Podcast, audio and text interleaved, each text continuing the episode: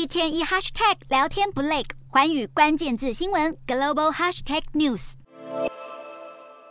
细谷银行总部外聚集大批排队等待的人潮，因为担心存在银行里的钱可能再也领不出来，民众焦虑的心情全写在脸上。细谷银行无预警倒闭以后，引发新一波金融危机风险的担忧。美国监管机构随即出手接管，但是愤恨不平的股东们质疑，矽谷银行前执行长和财务长刻意隐瞒公司内部的财务状况，因此以证券诈欺为名义提出集体告诉。成为这起倒闭事件后的第一个诉讼案。与此同时，美国监管单位正积极为矽谷银行寻找新的买家，希望能迅速阻止这场灾难继续扩大。话虽这么说，但是有分析指出，由于矽谷银行的资产规模高达两千多亿美元，有能力并购的买家屈指可数，因此目前为止也还没有出现愿意接手的对象。不过，此刻在美国境内的恐慌情绪正在快速蔓延。许多民众担心自己存放在中小型地方银行的存款，可能也会一夕之间消失不见，因此开始有大批储户涌向大型银行开户，包括摩根大通、花旗银行等，都在为这些突然暴增的业务忙得焦头烂额。分析就警告，这次的倒闭事件凸显了政府应该要对小型银行进行更强力的监管。美国一周内接连三家银行倒闭后，其他银行也岌岌可危。美国信用评级机构穆迪表示，由于部分银行依赖未投保的存款资金，流动性支撑不足，公司可能需要被迫出售资产，因此已经将第一共和银行、西方联合银行等六家银行列入降级审查当中。不禁令外界担忧，系股银行倒闭所引发的股牌效应，恐怕就要真实上演。